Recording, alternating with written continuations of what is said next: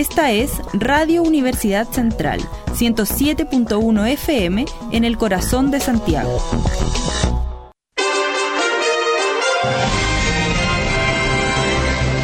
Radio Universidad Central 107.1 FM y radio.ucentral.cl presentan Con Mirada de Mujer, un espacio de conversación sobre aquellos temas que realmente interesan, un verdadero encuentro desde las mujeres y para las mujeres. Conduce la periodista Alejandra Riveros y la participación de Maritza Carrasco, Con Mirada de Mujer.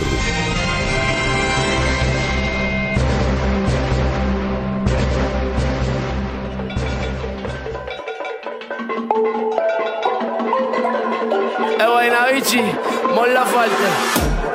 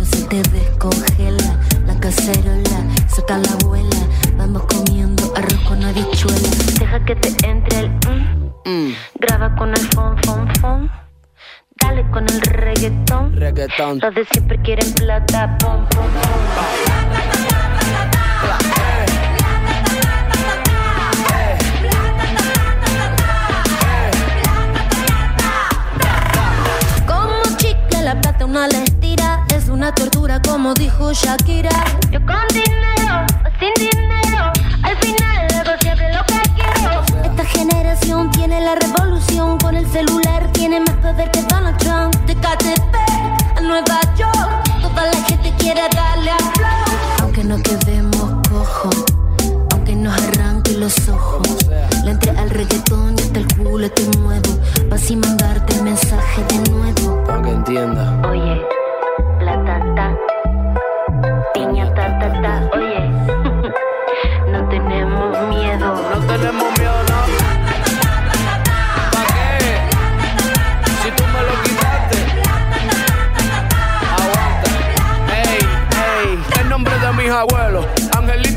Velan del cielo. Guaynabichi, pero los pies en el suelo. El pe muere por la boca y hay dinero en el suelo. De pendejo ya no nos quedan ni un solo pelo. Ey, que se prendan las 6-5 y Monserrate. Vamos para la calle en pie de lucha, quédate con todos los yates. Por la victoria no quiero embate. Que si nos juntamos, paga juntos por todos esos disparates. Que salga, que salga, que luche, que luche. Vamos a hacer que el mundo lo escuche. Saque pa' afuera todas las piezas del estuche.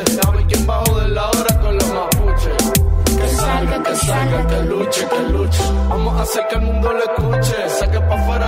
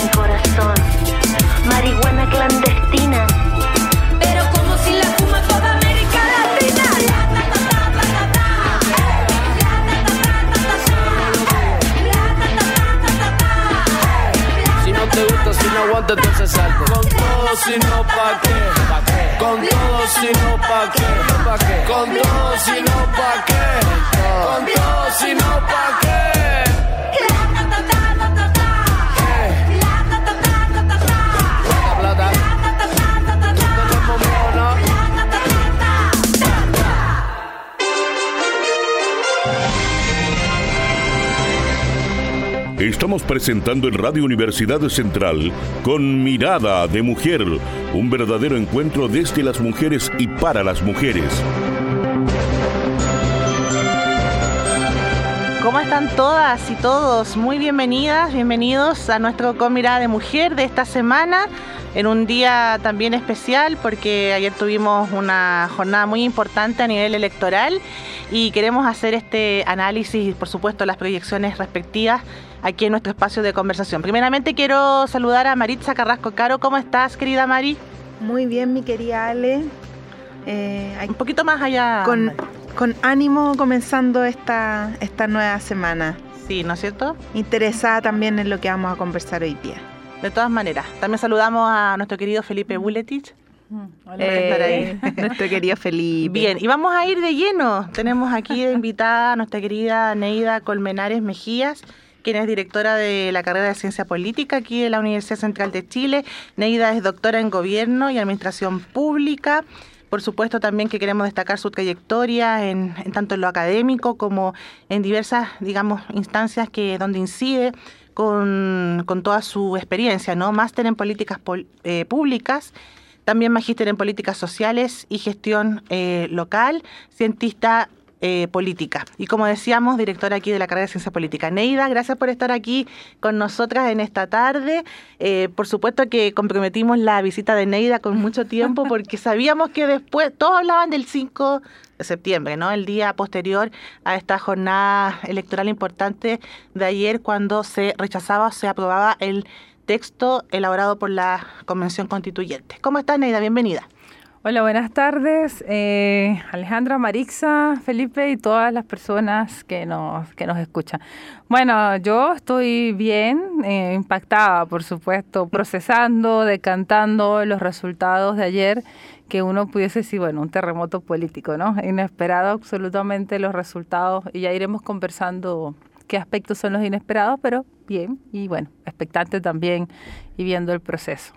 Sí, eh, bueno, mira, son altas cosas que quisiéramos eh, abordar.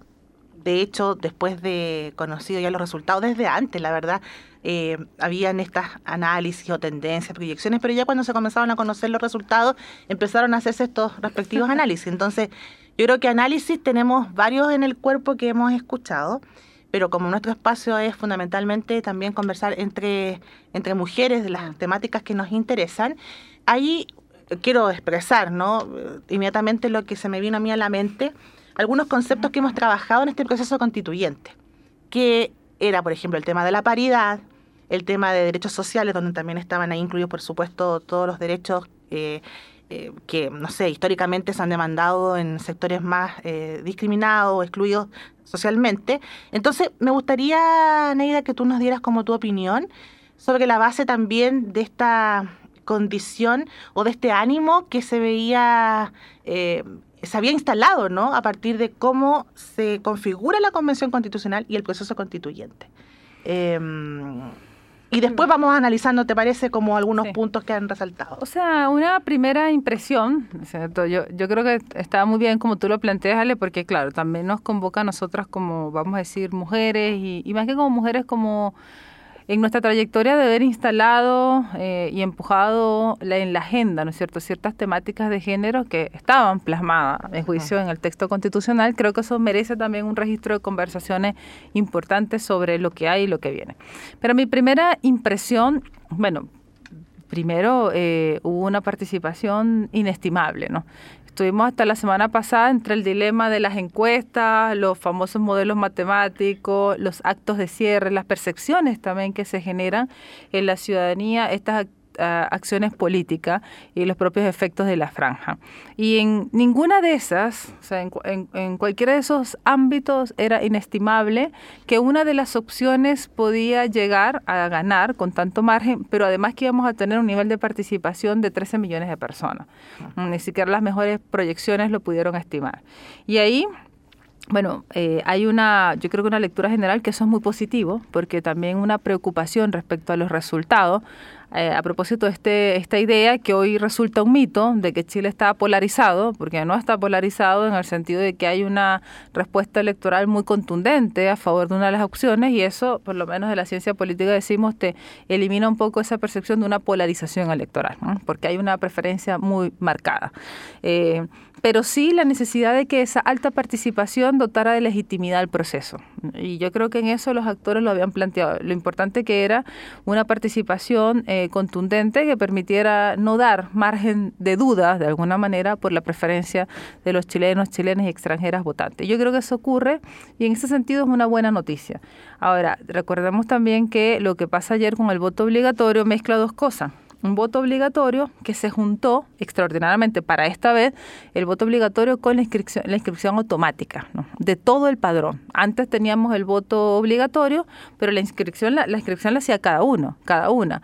Esta vez, como tuvimos después el voto voluntario, la inscripción fue todo el padrón. Así que teníamos los 15 millones y tanto de personas en ese padrón completo que acudieron a votar y bueno, nos permite tener un 13 millones de personas y además, porque el programa de hoy es muy interesante, primeras impresiones, pero también preliminares ¿no? Esto hay que irlo descomponiendo en el tiempo. También vimos esto en las comisarías, que hubo también mm. cierto colapso en algunas comisarías y eso también es un, un, buen indicador en el sentido de que la gente se tomó en serio que tenía que tomar los resguardos y legales, jurídicos respecto a no participar. Entonces, bueno, una impresión positiva y debo resaltar también que en lo particular creo que el CERVEL en Chile ha hecho un gran trabajo, o sea, un súper buen trabajo. Se comprometió un boletín a las 6.45 de la tarde y tuvimos el boletín o a las 18.45 y tuvimos súper rápido los, los resultados. Mm. Eh, y eso también habla muy bien de la institucionalidad, digamos, en la formalidad de la capacidad que tiene el CERVEL y de que no haya margen de duda de que esa institución es transparente y los resultados en ese sentido no se cuestionan. Yo creo que eso es un éxito. Eh, para cualquier país es un éxito del proceso electoral chileno. Eso en términos generales, ¿no? Ahora hay que entrar a los resultados propiamente tal. Y ahí, bueno, esto es lo inestimable, eh, es muy impactante eh, porque nos damos cuenta que la política realmente es un escenario complejo y un escenario de disputa abierto.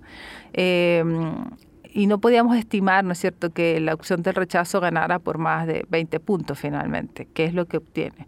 Y ahí mi impresión es un poquito también de preocupación respecto a cómo los actores de un lado y de otro son capaces de procesar el triunfo por un lado y los otros la derrota electoral y poder generar y tender los puentes de diálogo que permita efectivamente avanzar hacia una nueva constitución que sigue siendo una demanda porque no, no podríamos pensar que el 62% es del sector de derecha absolutamente y tampoco ese voto corresponde a una manifestación de no tener una nueva constitución. Lo que se manifestó ayer es que el texto que se votaba es un texto que no satisface las expectativas de la ciudadanía, y por cierto eso vinculado, porque necesariamente lo vimos con la agenda de gobierno y una gestión del gobierno, se mezclan cosas, pero yo creo que todos los actores han reconocido en sus discursos políticos que existe la necesidad de avanzar hacia un nuevo proceso constituyente y ahora viene la fase de cómo lo hacemos, cuáles son los temas y cuáles son los famosos aprendizajes y mejoras ¿no? en el camino. Neida, eso te iba a preguntar, porque acá en lo concreto se votó que este texto no, digamos. ¿Verdad? Sí. Y más allá de que en lo simbólico igual hay un vínculo con la gestión del presidente, em, bueno, el rol que tuvieron los partidos políticos, el rol que tuvieron las campañas, en fin.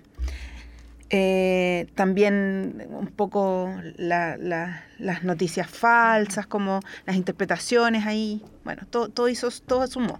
Pero hay algo previo a esto, ¿verdad? Que Chile, eh, las personas votantes, digamos, que están en este territorio, em, manifestaron que sí querían una nueva constitución, ¿verdad? Y eso, no, esa, esa definición no se cambia, no se altera. Y luego, ¿verdad? Además, la opción fue que fuera eh, elaborada por eh, una convención constituyente. Claro, es que ahí, esto por eso es, lo complejo. Tenemos ahí, hasta ahí la decisión, ¿verdad? Claro, por eso es ¿Qué pasa claro, Políticamente, ¿Se respeta eso o no? es que objetivamente, legalmente, estamos en el punto cero, si vamos a lo normativo. Eso ya fue. O sea, el acuerdo del 25 de noviembre post-octubre, post-estallido, que hace que los actores en el Parlamento firmen este acuerdo y se establezca la modificación constitucional para llamar a este plebiscito. Y recuerden que votamos plebiscito, queremos constitución o no, y, y luego votamos también cuál era el mecanismo. Objetivamente hoy eso ya fue. Ahora, lo que hay es un reconocimiento político, más no legal, de que eso deba convocarse. Y por, por eso es que el rol del Ejecutivo y de los actores políticos es tan relevante hoy en día, porque hay que volver a generar las conversaciones en el Parlamento, ¿no es cierto?, para hacer esa modificación constitucional, los, los actores lo que dicen, ya no necesitamos plebiscitar el apruebo de entrada hasta los momentos porque es un reconocimiento político. Y además recordemos que lo que se hizo previo a, esta elección, que fue parte de la estrategia, creo yo, sinceramente, en el rechazo, que fue bajar los quórum del Parlamento para una eventual modificación en el escenario de que saliera el rechazo, allanó el camino. Entonces hoy en día se bajaron los quórum que permite hacer esa discusión en el Parlamento para nuevamente acordar ¿Cómo vamos a llamar esa nueva constitución entendiendo que es un acuerdo político? Pero no es una obligación jurídica en este momento que esté condicionada a plazos. Por eso es que lo que estamos viendo es, eh, y, y, lo político con lo electoral, el tremendo poder que tiene la centroderecha, ¿no es cierto? La derecha que capitaliza esto, que yo, yo sigo pensando que el triunfo del rechazo no podemos decir que todas las siete millones y tantas personas son de derecha, porque eso es una desproporción, pero los actores, los voceros del rechazo hoy en día tienen un tremendo poder político y ponen de alguna manera en jaque al gobierno y ponen ciertas condiciones, porque efectivamente es el Parlamento ahora, ¿no es cierto?, en relación con el Ejecutivo, quien define cómo sigue esto. El mecanismo. El mecanismo. Bueno, cómo sigue. El mecanismo porque hay un acuerdo de que, o sea, todos sabemos, creo yo que hay en Chile un sentimiento, y, y así lo han dicho los actores, de que nueva constitución necesitamos. Ahora, ¿cuáles son los plazos? ¿Cuáles son el mecanismo? Y las personas decimos, vamos a una nueva convención pero objetivamente y para ser transparente con la gente, eso es una definición que tienen que resolver los actores, porque no está tan claro que vayamos a la convención, porque eso es una nueva definición. Podríamos tener una convención, o podríamos tener actores que dicen que comité de expertos, o podríamos tener actores que dicen comité de expertos, cuotas de partido, o vamos de nuevo a la convención. Y si vamos de nuevo a una convención, que signifique estar en un par de meses eligiendo nuevamente a los convencionales con qué diseños institucionales. ¿Les vamos o no a dar participación a las listas independientes? Que es uno de los elementos cuestionados. Uno tiende a pensar que de alguna manera se rearticulan los partidos políticos porque también hay un discurso de mucha sanción respecto a las responsabilidades políticas de algunos convencionales y de algunas convencionales que también merece un poquito más de análisis. Entonces todo eso es lo que estamos en este momento discutiendo. Eh, y el feminismo, el movimiento feminista, creo que las conversaciones hoy en día que uno habla con sus colegas, con las personas que están en el mundo, actoras políticas, es lo relevante que nuevamente el movimiento feminista seamos capaces de articularnos para colocar en la mesa y empujar que los diseños institucionales independientemente, aunque el independientemente importa, ¿no? No da lo mismo una forma que otra, pero que en cualesquiera de esos diseños institucionales tenemos que volver a colocar nosotras sobre la mesa que la paridad tiene que estar sí o sí. Y eso tampoco podemos ser ingenuos de que está dado hay un reconocimiento de los actores en que ese tema no se va a retroceder, pero en política ya vimos esta sorpresa, entonces ahí es importante que las mujeres, que el movimiento feminista preste mucha atención y vuelva a estar, ¿no es cierto?, en la mesa presionando porque ese diseño institucional que llame a esa nueva constitución eh, lo haga respetando el avance en, el acuerdo de la paridad. Claramente, además, hoy día eh, los colectivos, las agrupaciones, los distintos movimientos que convergieron en, la revuelta social y que llevan a este acuerdo em, y que luego son también eh, quienes tienen a sus representantes en la convención constituyente, que siendo objetivo fue bastante transversal, ¿verdad? Mm. Em, y poco representativa de los partidos políticos, lo que fue como también interesante. Eh, hoy día no tienen la fuerza que tenían en el 2019, eh, probablemente para, para dar esas esas luchas, digamos. Entonces lo vuelve, ni, está tan, articulado como entonces. Y, quizás la lucha también o la forma de los movimientos también se transforma, ¿no? Hay que ver mm. cómo, cómo se generan los diálogos, cómo se va a transformar, porque también el estallido social es una manifestación eh, en un contexto de crisis, ¿no es cierto? Manifestación de crisis social, política, de mal manejo de los actores eh, y el estallido, pero el estallido es eso, una crisis, ¿no? Y quizá algunos analistas ya comienzan a decir, yo pienso un poco de esa manera, que la Convención Constitucional también surge, que es una, una demanda histórica de algunos actores, porque no surgió en octubre, ya había actores que decían, y esfuerzos previos, necesitamos una nueva constitución, eh, pero también surge como una respuesta, como una salida política a un conflicto tremendamente este, importante en Chile, y ahí hubo innovación, no lo digo en el mejor sentido, o sea, eh, la participación de actores efectivamente independientes, eh, que a mi juicio conceptualmente el diseño de la convención sigue pareciendo y sigue siendo única y muy bonita y a uno le encanta, pero ese diseño eh, pareciera que en la práctica tuvo muchos problemas prácticos de funcionamiento, ¿no? En relación a eh, lo que significa este, realmente discutir y acordar un texto constitucional y la dificultad que supuso sacar de la discusión ciertas reivindicaciones por demandas más de corto plazo y legítimas, por cierto, de la sociedad, eh, pero que de alguna manera han tenido costos políticos. Y yo creo que eso también hay que decirlo, ¿no? Ahora, si las convencionales acusaron o no esas observaciones, yo creo que ahí sí hay una responsabilidad política. Porque cuando uno mira, este, Marixa y también Alejandra, las encuestas, que si bien no logran predecir el resultado, sí se puede observar en la trayectoria de lo que dicen las distintas encuestas que hay ciertos hitos donde el apruebo empieza a bajar aprobación y el rechazo aumenta. Y esos hitos estuvieron directamente vinculados con ciertos hechos de la Convención Constitucional como fue lo de Rojas Bade, el hecho de la guitarra, ¿no es cierto?, el, voto de la ducha, eh, también la forma en que se planteó cierto debate también eh, en el tema de lo plurinacional, cómo se plantea la reivindicación en ese contexto, y ahí hubo un debate, y yo recuerdo que hubo también un énfasis a los convencionales, no sé si decir moderar el debate, pero de utilizar otra pedagogía para comunicar y para generar los diálogos. Y yo creo que ahí no hubo una moderación, una reflexión para comprender que realmente, y esto viene sosteniéndose, no logra, ¿cierto? No logra eh, remontar, no logra este, tener una pedagogía distinta. Que sí lo hace, creo yo, el movimiento feminista. Porque hay algo que yo creo que todos los actores reconocemos, es que este en un tremendo texto constitucional fue súper exitoso en la incorporación del enfoque de género en los derechos. Y por eso es que es tan importante, creo que el movimiento feminista salgamos a decir que eso, eso que no es un punto de atención, está tremendamente bien logrado. Y nos pone un margen, ¿no es cierto?, y un referente de trabajo avanzado, como cuando uno hace investigaciones y te preguntan en las postulaciones, dígame su trabajo avanzado. Y uno dice, aquí está. Bueno, es un trabajo avanzado, bonito, sólido, que yo creo que tenemos que rescatar del proceso convencional y ponerlo, ¿no es cierto?, como un avance para lo que viene, eh, pero también acusando que, bueno, la responsabilidad política de los convencionales de no leer, de no ver el momento y de no haber tomado las observaciones cuando se le decía que la pedagogía política de la forma en que estaban comunicando el texto constitucional tenía que cambiar, ¿no?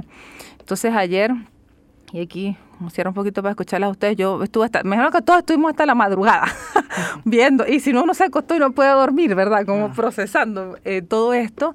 Y me puse a escuchar con mucha atención todos los actores. Y hay actores eh, del, de, del apruebo, me voy a permitir decirlo, yo escuchaba ayer al senador Núñez, por ejemplo, del Partido Comunista, o incluso las propias declaraciones de la presidenta del Partido Socialista inicialmente, que son muy... Eh, descontextualizada, como muy, eh, pareciera que no logran leer el contexto. Era una declaración primero que interpelaba a Chile Vamos sobre, ajá, ¿y ahora qué van a hacer ustedes? Y era como, señores, pero si tienen un triunfo electoral. O sea, claramente cuando hay un sector que tiene un triunfo electoral, ese triunfo también se vive y se ejerce y te posiciona y te da legitimidad. Y lo otro es que ellos planteaban con fuerza que lo que había perdido era el texto, no el proceso. Y yo difiero de eso, porque yo creo que el proceso, en el sentido de la forma en que se generó la discusión en los convencionales, sí muestra, cuando uno mira esos hitos en las encuestas y cuando uno revisa el proceso, sí fueron eh, generando una predisposición en algunas personas al momento de la campaña. Entonces hay personas que te dicen, esto es súper bien, pero que se quedaron con una percepción de un mal trabajo en la Convención Constitucional y eso incluso hasta les generó un sesgo negativo al leerlo. Ya venían con una predisposición de que esto no me gusta y que esto me desfavorece, porque la forma, como decimos siempre en ciencia política, importan tanto como el fondo. Quizás habrá tenido que ver con, con el equipo que estuvo a la cabeza en, la, en el segundo momento, que yo recuerdo haber escuchado, me parece que a la ex constitucionalista Beatriz Sánchez, me parece, que ella decía que este segundo momento era clave el factor comunicacional. Y de hecho por eso se pensaba en ella como un elemento importante para que estuviera en, el, en, en alguno de los dos cargos. Mm, eh, y finalmente se escoge eh, a, la, a la presidenta que se escogió, yo recuerdo por, por la por, por la, eh, los efectos más de, su personalidad, de ser más mediadora, eh, más hacia adentro, digamos, como un rol más hacia, hacia articular como adentro. ¿Habrá tenido también eso que ver? O sea, yo creo, este, Marisa, O sea, el rol un poco de, la, de las vocerías, dices tú, de cómo liderar esa, o sea, Yo creo que hubo vocería, bueno, y, y también lo, en los programas, el programa que nosotros tenemos en política que se llama La Política Sin Disfraz, lo hemos hablado aquí, ¿no? Eh, particularmente yo creo que hay temas que son civilizatorios y que son de derechos que se pusieron en el plano de la izquierda o derecha como los temas de género o algunos temas de avanzar en la diversidad o la propia discusión de lo plurinacional. Mm. Y la verdad es que haber puesto ese debate como entre derechas e izquierdas, qué tan mm. conservador o qué tan progresista soy, si a mí me parece que eso es un error porque son temas civilizatorios, son temas que hoy en día nos convocan en materia de derechos humanos y eso va más allá de ser de izquierda o derecha como lo vimos ayer. Entonces yo creo que hay el manejo sobreideologizado de algunos temas y el manejo también radical de eh, como la falta de tolerancia cuando también algunos convencionales no lo veían en los debates se molestaban porque había alguien que cuestionaba y cuando lo que hay es que dialogar, lo que hay que explicar, lo que hay que tener una pedagogía, aclarar. Yo creo que eso pasó a la cuenta, definitivamente. Y bueno, y también una, a propósito también de que estamos en la radio, yo creo que también una estrategia eh, electoral eh, de la derecha, eh, que más allá de que sí hubo un fake news, se, eh, no se informó algunas cosas, quizás hubo una manipulación de algunos contenidos, fue una estrategia muy efectiva. O sea, fue una estrategia que fue muy consecuente. Por ejemplo, el cierre de campaña, que fue muy bonito ese cierre de campaña de la prueba, muy emotivo, muy bonito se hizo esta comparación a medios como, mira que la prueba convocó todas estas personas en un acto que efectivamente fue muy bonito, fue muy emotivo, fue muy, eh, muy bonito, de mucha alegría, y la lectura fue, y mira que el rechazo tuvo este evento pobre. Y eso fue, a mi juicio, no entender que el acto de cierre del rechazo fue consecuente con lo que hizo el rechazo, toda la estrategia que fue no mostrar ciertos liderazgos políticos, decir que los partidos no estaban, que no había poderes económicos y que este era un movimiento absolutamente ciudadano. Entonces no hubo un despliegue, no hubo una convocatoria y eso era consecuente con la estrategia, ¿no? No mostramos actores políticos, aquí no hay poderes políticos ni económicos detrás, esto es la ciudadanía, eh, esto es muy austero y por cierto darle un espacio importante a nivel de vocería y de franja a la centroizquierda disidente. Eh, Jimena Rincón, que no, uno ve que le dicen derecha, derecha, pero ella sigue siendo la democracia cristiana y sigue auto llamándose de centro izquierda, entonces sigue siendo un espacio de una vocería centro izquierda, fue una estrategia electoral muy eficiente, digamos, a la luz de los resultados respecto a lo que ellos querían comunicar. Y por otro lado, un apruebo que creo que se hizo esfuerzo, pero no se supo leer, digamos, el momento y cómo se mezclan también las expectativas cotidianas, las demandas cotidianas de las personas con eh, el momento constitucional. Efectivamente hay preocupaciones por la seguridad, hay preocupaciones por los temas migrantes, hay preocupaciones por la inflación y eso pesa, digamos, en, un poco en la gente eh, al momento de votar. Y el gobierno sí, eh, de alguna manera, las encuestas ponen tendencia, ¿no? Ustedes recuerdan cuando ponían, aquí va la prueba, aquí va el rechazo y acto seguido, y aquí va el gobierno y, y también hubo un sector que instaló que esto era proporcional a la evaluación del gobierno, pero el gobierno también utilizó una mala estrategia al decir sí, me la juego por eso y realmente em, no necesariamente tenía que ser lo mismo. Es, una realidad, fue una decisión y una decisión equivocada parece. Bueno, vamos a hacer una, una pausa Eh, yo creo que el, siguiente bloque debiéramos un poquito ahí enfocarnos, ya que Neida mencionó, y, yo creo que hay preguntas al respecto en torno a cómo va a proyectar el gobierno liderado por el presidente Gabriel Boric esta, este, digamos, este resultado. Yo creo que por ahí podemos seguir conversando y...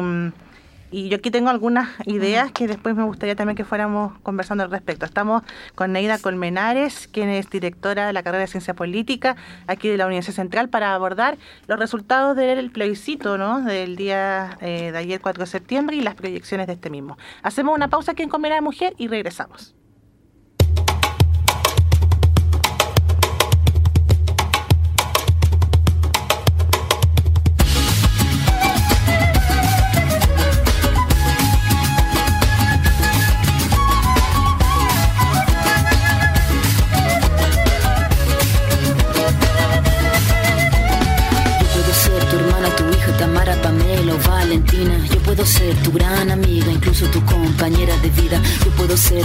Gran aliada, la que aconseja y la que apaña. Yo puedo ser cualquiera de todas, depende de cómo tú me apodas. Pero no voy a ser la que obedece porque mi cuerpo me pertenece. Yo decido de mi tiempo, como quiero y donde quiero. Independiente yo nací, independiente decidí. Yo no camino detrás de ti, yo camino de la para ti. Tú no me vas a humillar, tú no me vas a gritar No me vas a someter, tú no me vas a golpear, tú no me vas a denigrar, tú no me vas a obligar, tú no me vas a silenciar, tú no me vas a callar. No sumisa ni obediente, mujer fuerte, insurgente, independiente y valiente, romper la cadena de lo indiferente, no pasiva ni oprimida, mujer linda que das vida, emancipada en autonomía, antipatriarca y alegría.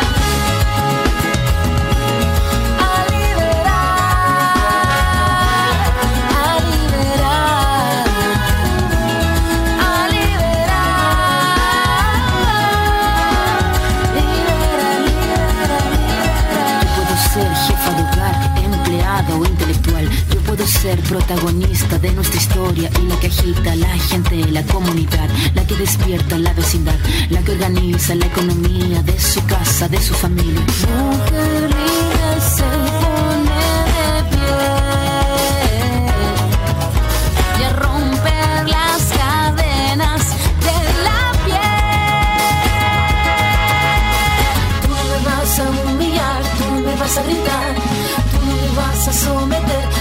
Vas a golpear, tú no me vas a denigrar, tú no me vas a obligar, tú no me vas a silenciar, tú no me vas a callar. No sumisa ni obediente, mujer fuerte, insurgente, independiente y valiente, romper la cadena de lo indiferente, no pasiva ni oprimida, mujer linda que das vida, emancipada en autonomía, antipatriarca y alegría.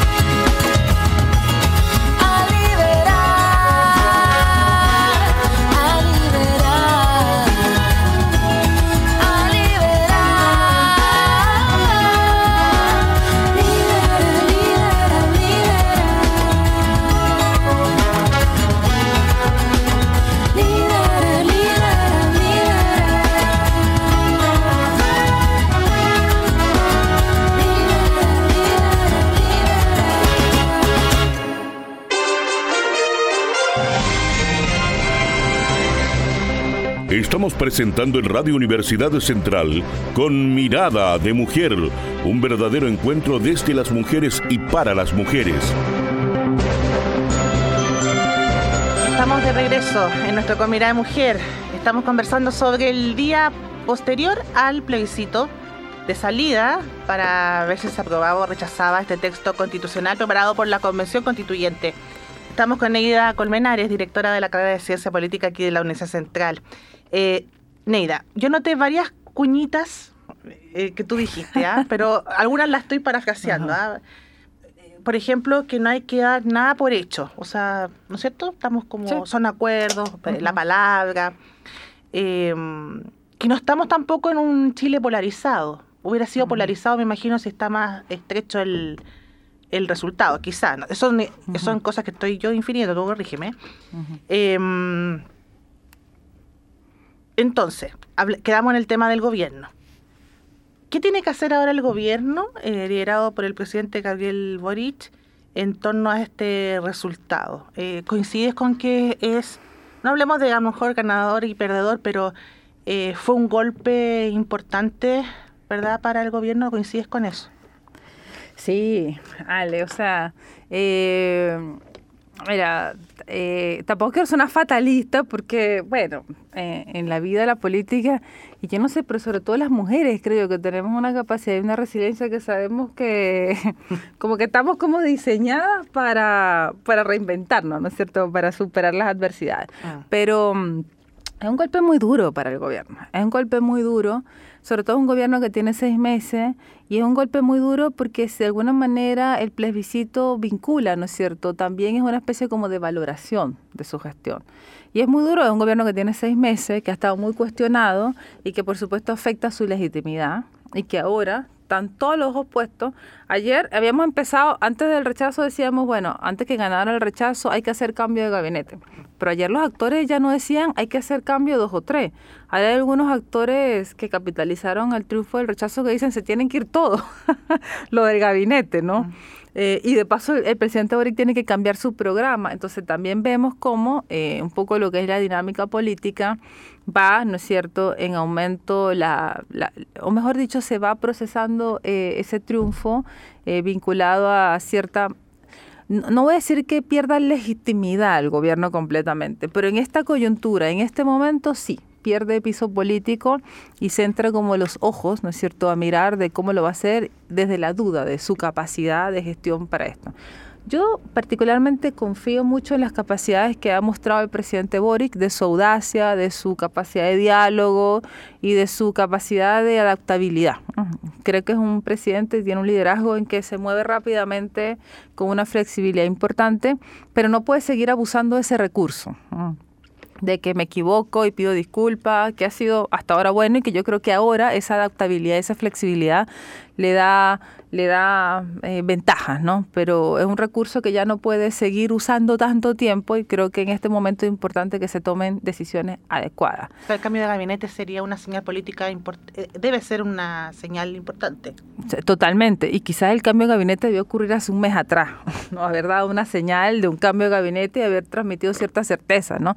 Pero bueno, la política es un poco quién lo iba a poder estimar, ¿no? Entonces tampoco habría que culparlo tanto, pero ahora sí, y también quiénes son las figuras, ¿no? Habían, yo no he visto, eh, porque estaba en clase, pero algunos nombres están circulando. Bueno, a mí me parece a todas luces que los nombres de personas que fueron voceros del apruebo en este escenario no parece una buena decisión.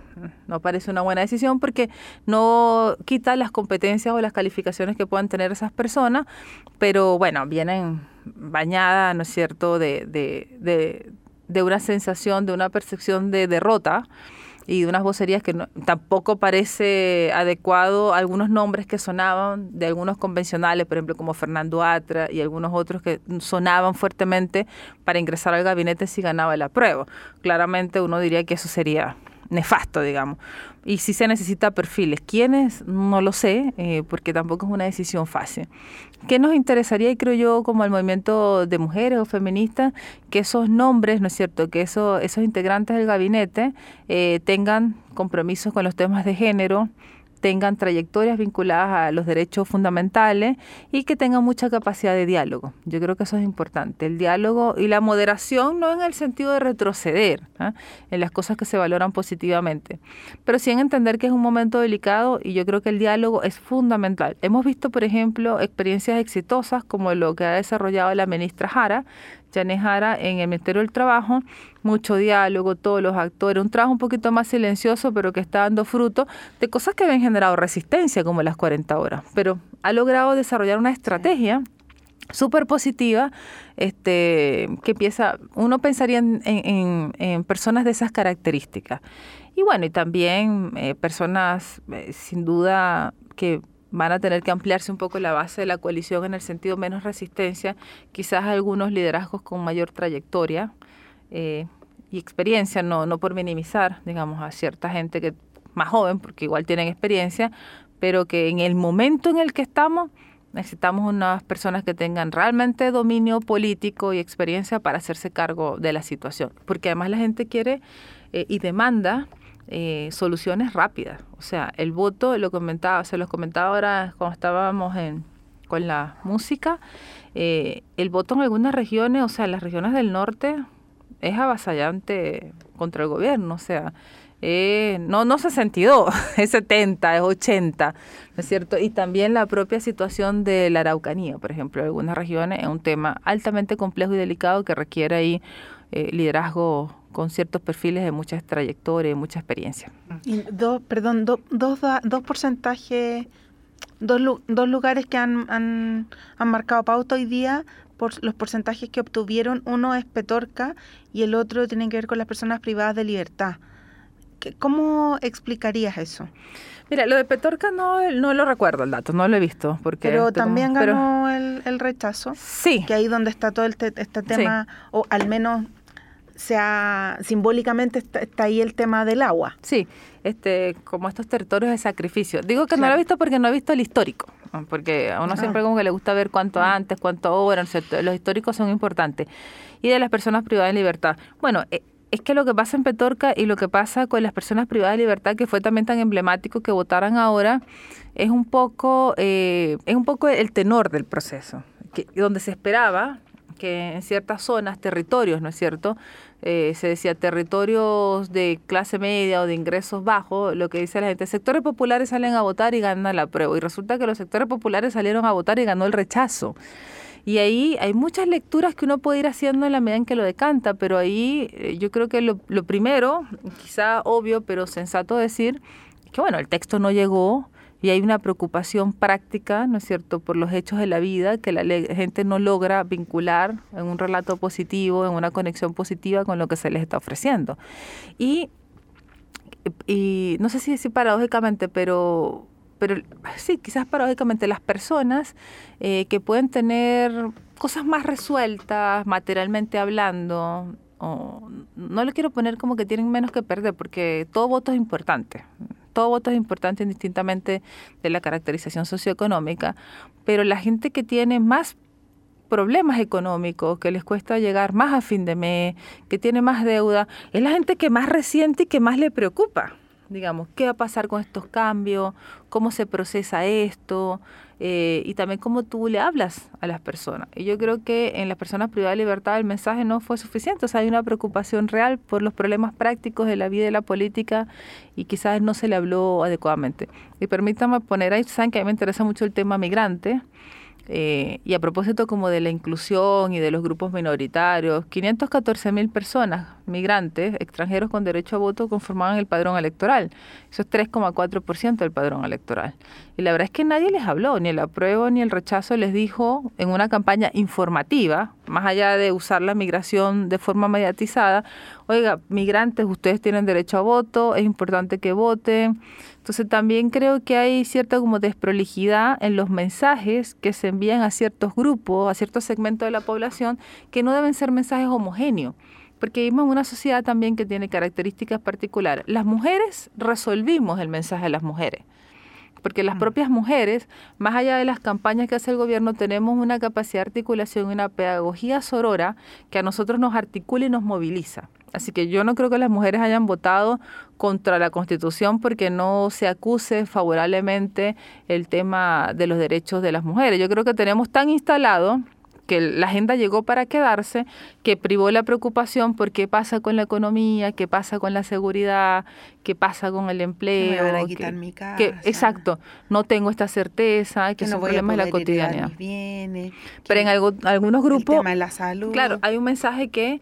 eh, que y que es un mensaje que también, bueno, nosotros somos de la academia, somos académicas y seguramente este programa nos escucha gente, pero algún perfil también académico y uno habla en estos lenguajes, pero hay ciertas demandas que son bien elitistas, ¿no es cierto? Bien intelectualizadas. Y no es que tengan que dejar de serlo, pero necesitamos una pedagogía en la comunicación más simple, más ciudadana, que pueda conversar con las personas desde el respeto y desde el diálogo, y que no necesariamente una conversación intelectual, desde las reivindicaciones del feminismo radical, ¿no? sino que tiene que ver con la preocupación de las personas del día a día, donde sí tenemos eh, alta inflación, donde sí tenemos un aumento en la percepción de inseguridad, tenemos un fenómeno de la migración que requiere una respuesta importante del Estado, o sea, tenemos situaciones y preocupaciones importantes y no sé si las personas quizás dirían, oh, me preocupa tanto que desaparezca el Senado. ¿no?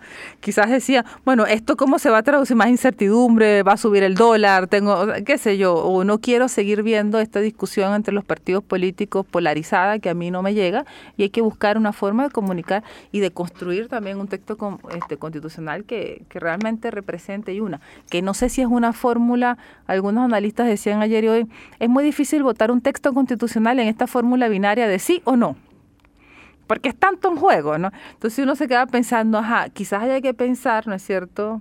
No, no es que uno se quede a poner creativo, pero de verdad que es difícil, ¿no? Porque en un texto es difícil que todo el texto, ¿no es cierto? Pero son fórmulas también complicadas en la votación. De hecho, recuerdo que en algún momento se conversó si acaso se iba a votar por artículo. claro. Entonces, claro, eh, pero el desafío de una constitución, y entre más maximalista, como dicen algunos, entre más tiene, también más aves, ¿no es cierto?, eh, ámbitos de discusión. Entonces, también hay que plantear cómo, cómo lo hacemos ahora, ¿no es cierto? ¿Cuál es el nuevo pacto político nacional y legal, por cierto, para avanzar en, en este debate y que avancemos y no vaya a ser que esto se vaya quedando en segundo plazo, en segundo plano, porque eso yo creo que también puede generar frustración en las personas. Neida, bueno, nos quedan unos minutos todavía. yo quisiera, todavía no entiendo mucho, ¿ah? estoy como, eh, eh, eh, este, quiero interpretar un poco la, la, la, lógica cotidiana, ¿no? pero parece que las cosas a veces no son tan lógicas. Ese 80%, voy a retroceder al 80% de entrada, ¿no? Finalmente no era el 80%. De, de la, del, no. O sea, ese 80% eran los que fueron a votar. Claro. ¿Verdad? Pero no era el los que votaron. No era el 80% finalmente de quienes habitamos en este país. O sea, yo creo que eso ya. Claro, claro. Las condiciones no son iguales, ¿verdad? Porque tenemos un voto voluntario y un voto obligatorio en esto. Entonces, eh, ¿cuáles son tus explicaciones para ese 80% que al final, no sé, no soy buena para las matemáticas, pero finalmente será el 30, no sé, pero no era el 80. Entonces, yo por lo menos ahora ya estoy dudando, ¿no? Que efectivamente eh, Chile al parecer quería un nuevo cambio en la Constitución. No lo sabemos. Entonces, como nada está dicho, estoy todo lo que imagina mi cabeza, ¿no? Que puede ser. Claro. No será de nuevo volver a preguntar todo. Eso es tan cierto. Estoy hablando un poco del, del, del manejo de lo que, puede pasar, ¿no? Porque nada está dicho. Nada está dicho. Entonces, al final, siento que ha sido un tiempo, aparte con la pandemia, como que es como todo medio... Es todo extraño esto. ¿Es así o no? Estoy tratando de interpretar el común de las personas. O sea, de hecho ayer, este, no sé a ustedes les pasó, pero en la tarde yo dije, ay, voy a aprovechar un rato. Fui a votar súper temprano, un poco fanática. Yo abrí los ojos a las 6 de la mañana. y dije, tengo que estar a las ocho y media ahí porque y después voy a salir, y, en la tarde dije, voy a trabajar, y dije, no, no puedo. Entonces me puse a mirar los números, a mirar, porque también es muy importante, creo yo, esto de que las personas pues nos metamos en la página, veamos los datos. Importante que la ciudadanía también desarrolle habilidades como de eh, investigar un poquito la información que le llega. No nos podemos creer todo lo que nos dicen. Mm. Entonces, claro, uno mira los datos, no me trae exactamente los números, pero claro, y cuando se vota, ¿no? Claro, claro, y cuando se vota en el plebiscito esto fue 2020. Primero hay, un contexto ¿eh? que no lo podemos ver, que es post-estallido. Hay una emoción, ahí hay, una, hay un sentimiento, hay un escenario demasiado importante. Y efectivamente el padrón era 80, eh, era como 14 millones y algo, no traes los números ahora, pero como teníamos ese voto este voluntario, finalmente fueron a votar, si mi memoria no me fallan, casi 7 millones de personas. Y de esos 7 millones de personas que votan, eh, termina el 80% de quien vota diciendo vamos, apruebo. Entonces, sí es del padrón que votó, un número importante. Pero lo que viene pasando en Chile es que había un número de personas que nunca excedió más de los 8 millones de votos que nunca votó. Entonces son estos 6 eh, o 7 millones de votantes que no sabíamos. Mm. Y que también lo que sí sabíamos es que en la elección convencional entró un grupo y salió otro. ¿Quién entró? El grupo de los jóvenes. Ese grupo que decíamos antes de los jóvenes no vota, entró de forma importante. ¿Y quién sale? Los, las personas mayores, porque estábamos en el contexto del confinamiento, crisis sanitaria. Entonces siempre dijimos, mira, hay una fuerza joven que entró, que es a favor del apruebo y que por cierto también es una fuerza electoral que apoya la segunda vuelta de Boric, que lo hace ganar. Entonces la lectura que uno debería tener ahí, no solo para enredarse en los números, pero sí decir primero que no vota la comparación no sobre el total del padrón, sino de quienes voluntariamente van. Y lo segundo es que lo que se vota ahí es, ¿estamos todos de acuerdo en avanzar una nueva constitución? Sí. Y ahí tuvimos gente que hoy lideró el rechazo que dijo sí, votemos por el apruebo. Entonces lo que se resuelve ahí es una, eh, digamos, intención de la ciudadanía de modificar esa constitución. Y eso fue. Lo que nosotros tenemos ahora es un plebiscito con este voto obligatorio y con todo el padrón inscrito que hace que las personas, de hecho me, ayer me llamaba la atención que tengo algunos amigos y colegas que colocaban algunas fotos que decían fui a votar por primera vez en este colegio y uno igual se impresionaba, ¿no? De que, ah, por primera vez fuiste a votar. O sea, hay gente que estaba desconectada de la política. cambio de locales. Claro, la georreferenciación también que tuvo locales cerca. Entonces, hay unas personas que se acercan por primera vez a la política, al voto al ir y votarme. Y, necesitamos más elementos para caracterizar ese grupo, que no nos lo da la encuesta, para comprender realmente qué pasó, cómo votaron. Hay alguna gente que decía, hay que hacer ahora estudios cualitativos, más bien como de preguntarle a la gente qué pensó usted, qué valoró, ¿no es cierto? Pero sí hay una participación masiva que en este caso no podemos llamar, eh, yo insisto, de izquierda o derecha, sino hay una participación masiva donde hay un grupo importante que vota por primera vez, este, y que no le hace sentido el texto constitucional, ¿no es cierto? Y que dice no, pero el no no es suficiente para caracterizar políticamente ese grupo. No es suficiente para caracterizarlo. Bueno, y, y también hay, hay, una de las palabras que, que, que se reflejó en forma constante, que era esta incertidumbre de lo que un poco lo que se instaló también en un momento, ¿no? Que con los cambios podía, qué va a pasar. Yo creo que ahora igual estamos en la incertidumbre. o sea, al final. Sí, o sea, sí, claro. O sea, ¿qué es lo que debería pasar? Bueno, primero que el presidente Gabriel Bore, por supuesto, lo que hizo ayer es lo que tiene que hacer, llamar a las fuerzas políticas a sentarse a conversar y proponerle al Parlamento iniciar un proceso de convención constitucional. Como dije antes, ya se bajaron los quórum antes en una reforma que se hizo en el Parlamento y por lo tanto el bajar los coros es que se necesitan menos votos para que los parlamentarios digan, ok, vamos. ¿no? Y ahí comienza ahora una conversación entre el Ejecutivo, sobre el, el rol que tiene el ministro Jackson o quien vaya a quedar, ¿no es cierto?, con los parlamentarios y sus jefes de fuerzas políticas para ponerse de acuerdo. ¿Y cuándo lo hacemos? ¿Vamos a plebiscitar o no el mecanismo o no? O va a ser un acuerdo de los partidos políticos. Si vamos a hacer una convención constitucional, vamos a hacer elección, porque esto es una modificación, vamos a elegir de nuevo los convencionales. Sí, y si vamos a elegir de nuevo los convencionales, ¿bajo qué figura? ¿Vamos a volverle a dar la posibilidad a los independientes de inscribir las listas como independientes o van a tener que ir en las listas de los partidos? Todas esas preguntas, por eso tú tienes razón, las vamos a ir viendo conforme al diseño institucional que hay que crear ahora entre los actores eh, para ir a, ese, a esa avanzar hacia la nueva constitución y, que depende de las conversaciones. Y por eso es que es fundamental un cambio eh, ministerial, o sea, de gabinete, dado que con el Parlamento hay un interlocutor que siempre es válido, en este caso, que no ocupe el cargo de, eh, el, de la Secretaría General de la Presidencia, ¿no? Entonces estamos como un poco dependiendo de, eso, ¿no? Finalmente, porque si no es como es como a veces sucede que uno establece ciertos acuerdos con una persona y después esa persona no está. Exacto. Y tienes que volver a o a veces nos pasa que cuando estamos incluso en el ámbito laboral, que uno a veces dice, mira, voy a conversar, no sé, con este director o directora o este jefe de área, y con algunos te fluye más la conversación que con otros y otras, ¿verdad? Ahora ahí, y yo sé que estamos terminando, y creo que para las mujeres es importante que todas generemos esto que se llama alerta feminista. más allá de posiciones partidistas, tenemos que estar súper atentas y tenemos que seguir colocando con fuerza nuestros temas. Y yo creo que hay que reconocer que en materia de género se hizo un buen trabajo en la Convención Constitucional. Hay un enfoque que está muy bien pues, trabajado, a mi juicio, en algunos artículos de la Convención Constitucional y espero que ese trabajo no se pierda, que seamos capaces también de ponerlo como un trabajo avanzado en las fuerzas políticas para lo que viene. Bueno, Neida, te queremos dar las, las gracias por eh, haber estado con nosotras. Eh, yo sé que siempre en estos temas tratamos de comprender con voces expertas y por eso que te hemos invitado a ti.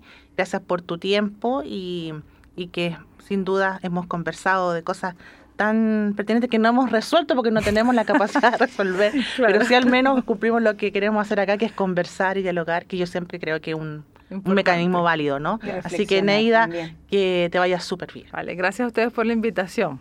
Que estén muy bien y a quienes nos escuchan que estén muy bien también. Así es, querida Mari, nos tenemos que despedir. Así es, muchas gracias mi querida Ale. Muy entretenida la conversación de hoy. Gracias, querida Neida, por, por la generosidad y por darte el tiempo de estar con nosotras. Y saludamos a nuestro querido Felipe. Está colgando su saludo.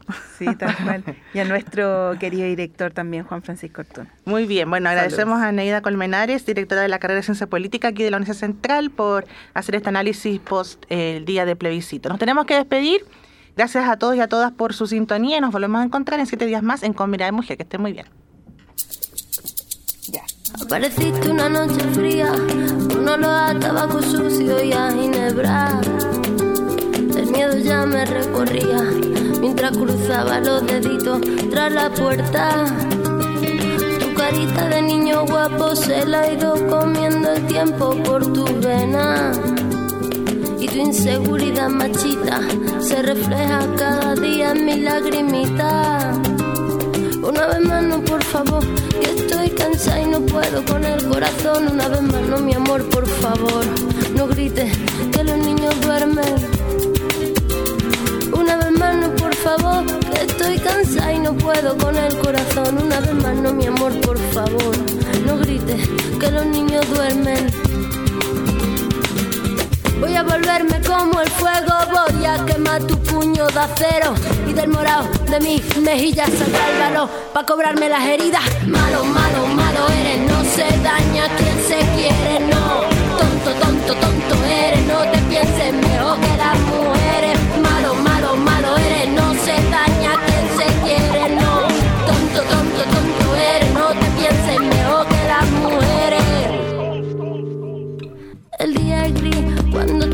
y el sol vuelve a salir cuando te vas.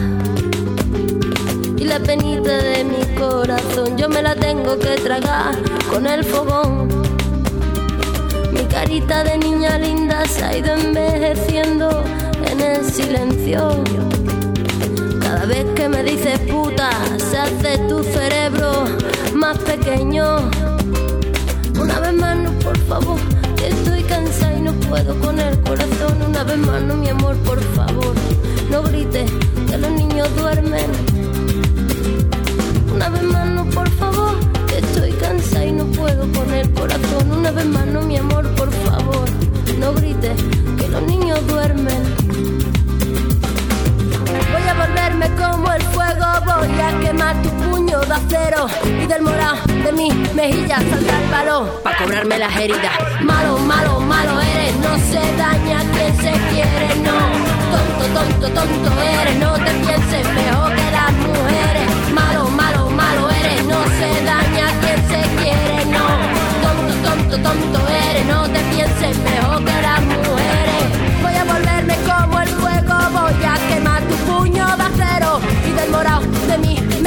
saldrá el balón para cobrarme las heridas. Malo, malo, malo eres,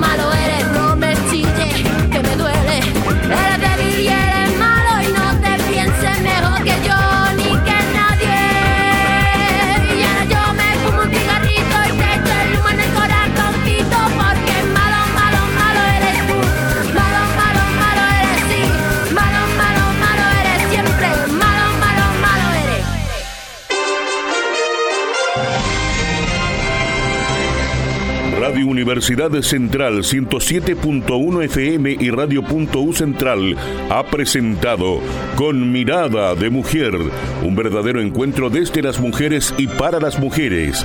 Agradecemos su compañía y les esperamos la próxima semana con nuevos temas de interés. Con Mirada de Mujer.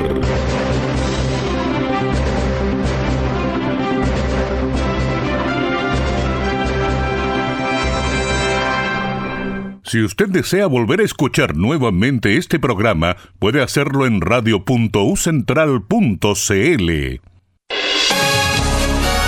Usted sintoniza desde el corazón de Santiago 107.1 FM Radio Universidad Central y en internet radio.ucentral.cl. Radio.ucentral.cl